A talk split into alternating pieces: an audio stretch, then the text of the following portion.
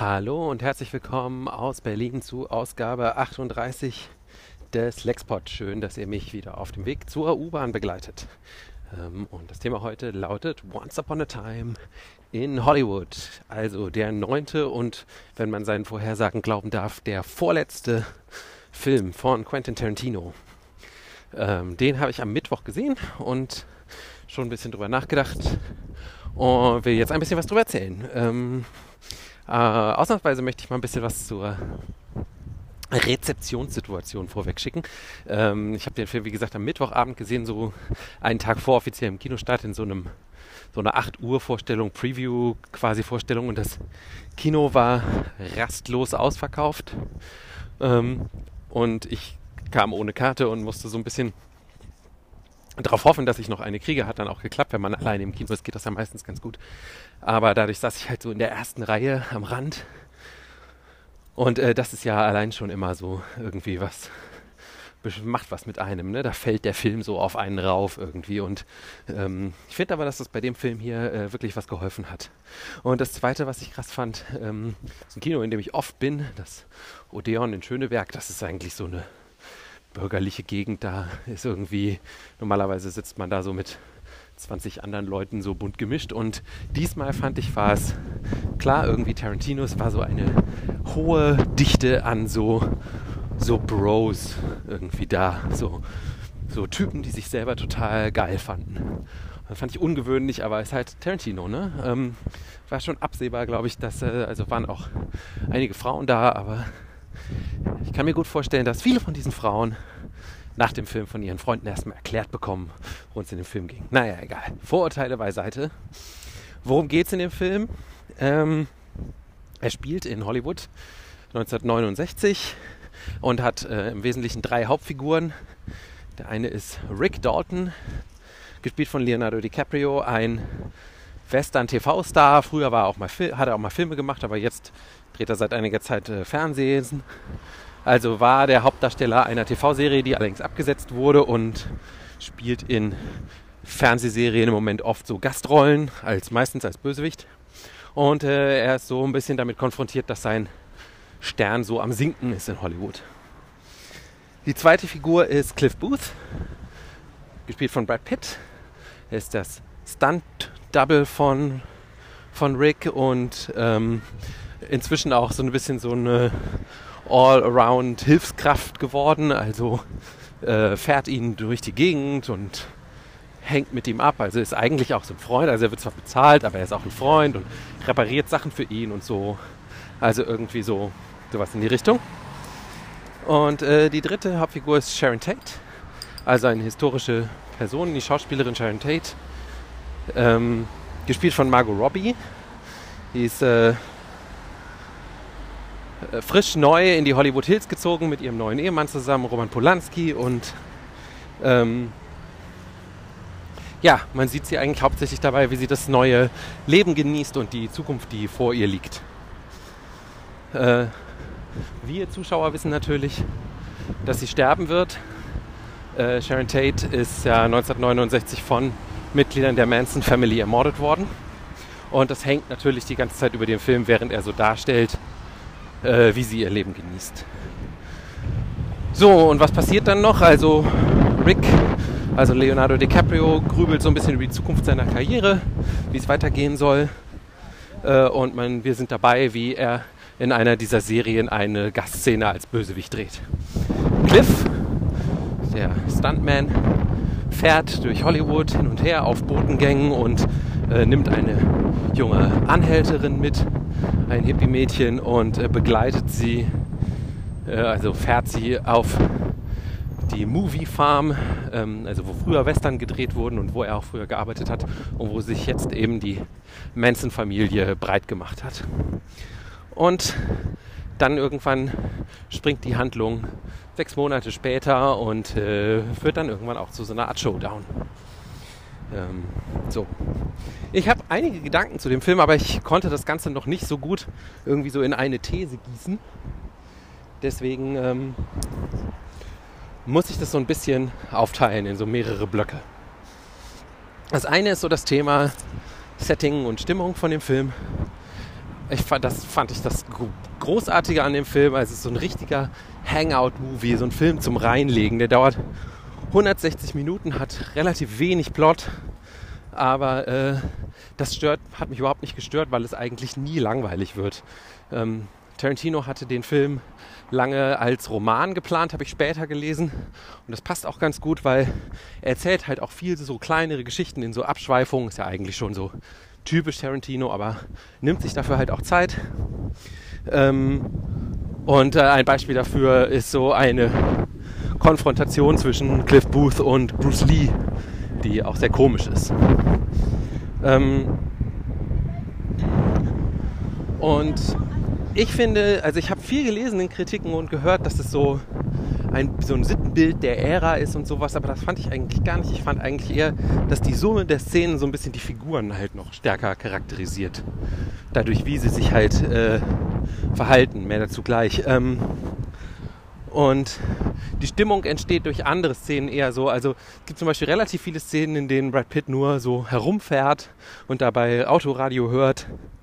Äh, und das ist halt sehr stimmungsvoll. Also generell der Soundtrack und äh, das alles äh, verbreitet eine tolle Stimmung und, und, macht richtig Spaß. Also ich habe viele so Sachen gelesen, so dass es halt auch so Nostalgie ist, dass es so ein Abgesang auf diese Ära ist, die es danach dann halt nicht mehr gab, Old Hollywood, New Hollywood und so. Fand ich jetzt alles irgendwie, nee, bin, die, die stimme ich nicht mit ein, überein. Ich habe da jetzt nicht irgendwie eine Botschaft hintergesehen, eine, eine Meinung von Tarantino. Ich habe es wirklich mehr als ein Porträt der Zeit gesehen, das sowohl das Coole als auch das Düstere so ein bisschen daran versucht einzufangen. Und damit eben kommen wir zu den Charakteren. Also ich muss sagen, bin nicht der größte Fan von Leonardo DiCaprio. Ähm, aber äh, das ist vielleicht, glaube ich, echt das Beste, was ich bisher von ihm gesehen habe.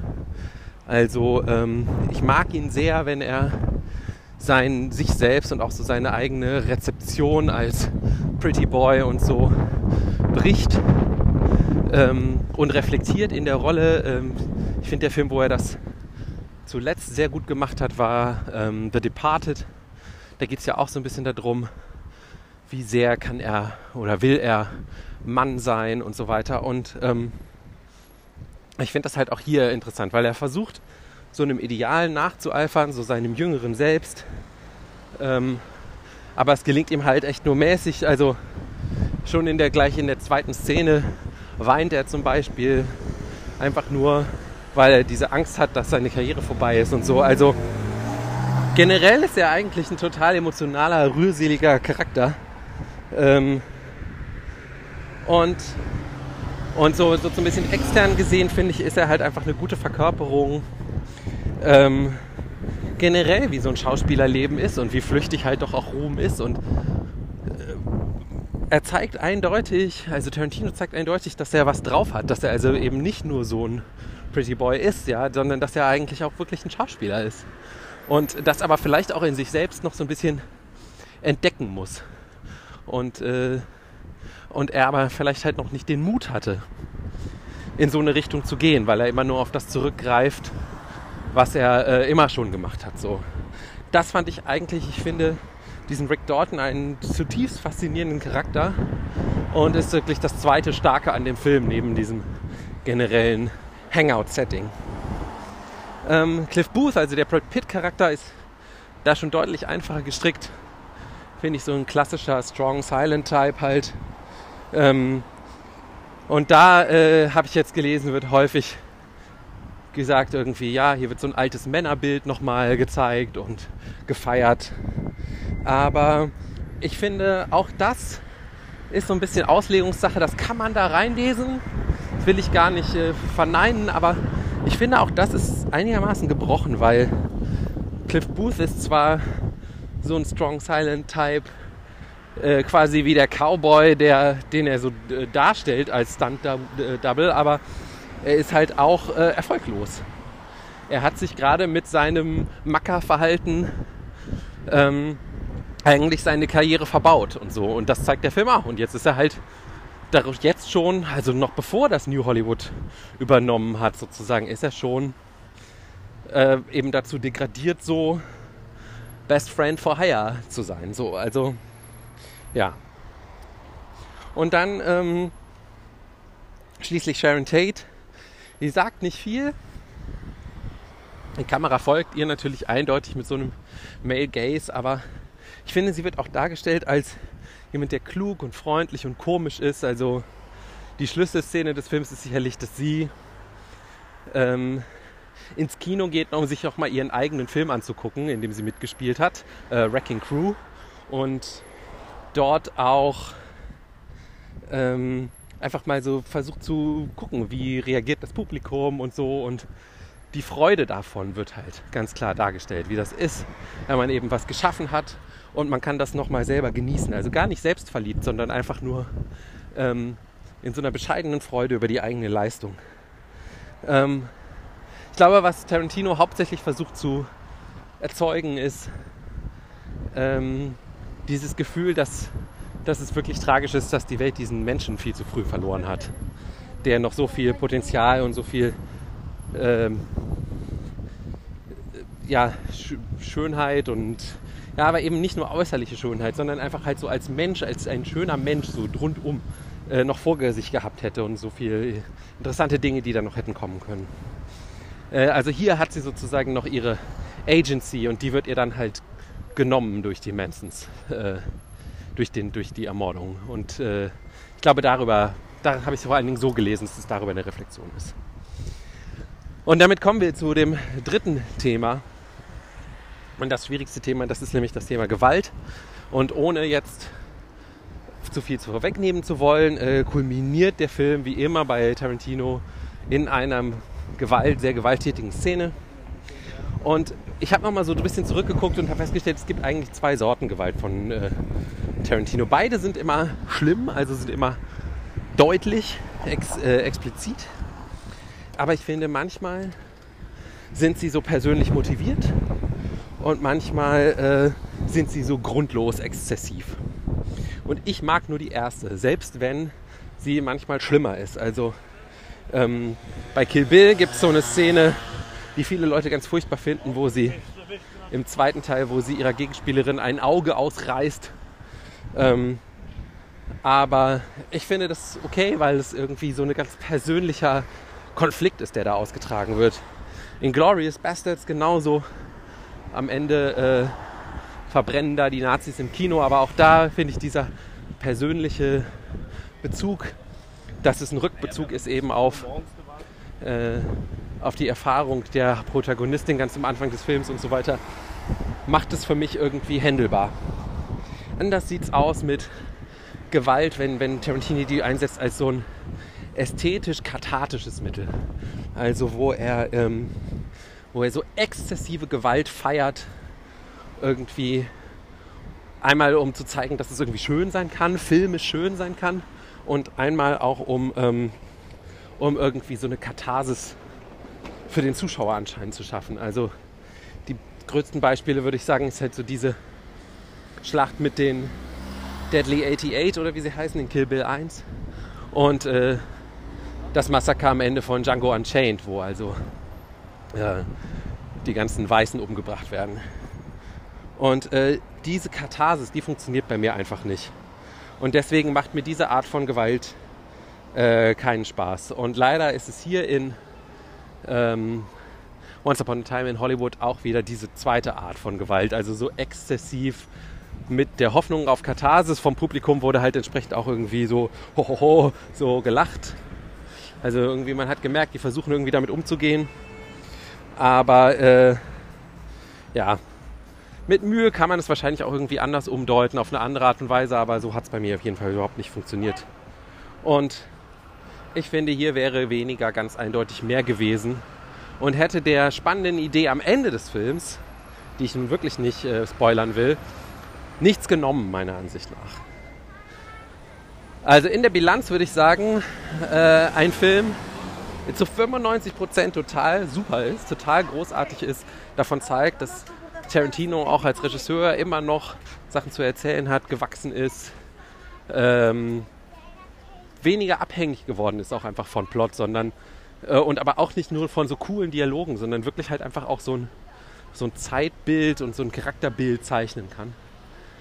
Äh, auf der anderen Seite eben 5%, die ich einfach beschissen fand und die für mich damit den Film natürlich auch abgewertet haben, so in der Summe.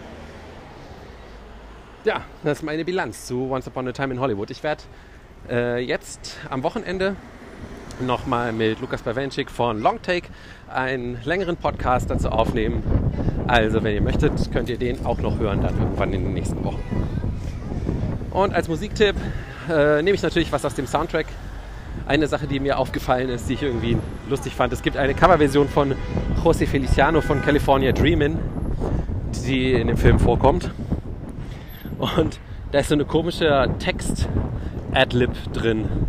Äh, die Zeile ist ja einmal irgendwie, you know, the preacher likes the cold, he knows I'm gonna stay.